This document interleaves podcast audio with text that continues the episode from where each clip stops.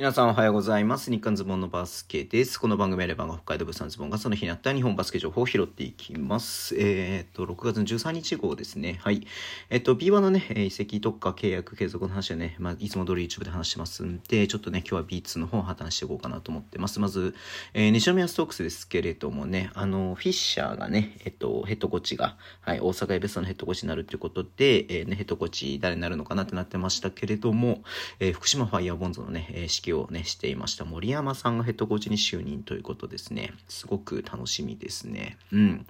まあね、森山さんも今シーズン、えー、東地区3位にね、福島を持っていって、プレーオフ進出でしたけれどもね、クォーターファイナルで仙台とね、まあ惜し試合して負けてしまったというところがありましたんで、まあね、福島はだからね、アシスタントコーチが昇格になってますけれども、また新天地でね、はい、え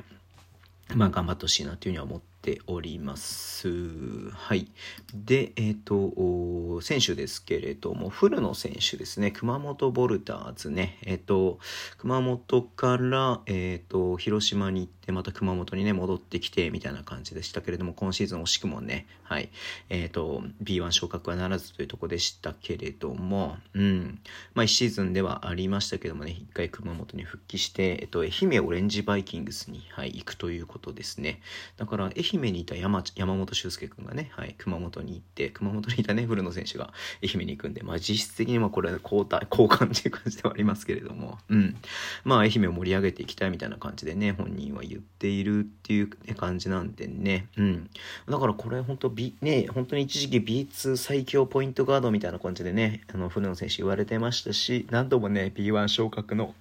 チャンスがある中、えー、なかなかね、こう、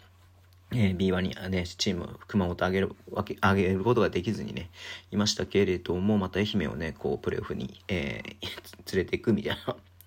ことも言ってますんでね、うん。えー、また新天地での活躍をね、楽しみにしたいと思います。はい。最後になってね、ちょっとね、女子の話ですけれども、今週末に行われます三井不動産カップ2022というね、えー、女子の代表、ね、国際強化試合、えー、トルコとのね、対戦ですけれども、世界ランキング9位トルコが、日本が8位かな？うん。っていうね、え対決になりますけれども、それのね、15人、はい、えー、ね、候補選手ということで、え選ばれてます。まあ、ここからね、だから3人は、えっ、と、ね、いなくなって、12人で戦うことになると思うんですけどけれどもね、うん。だいぶね、こうね、えっ、と、まあ、高田選手だったりとかね、えそういう選手は入ってますけれども、まあ、若い選手が多い、あ、大学生も2人入ってますしね、うん。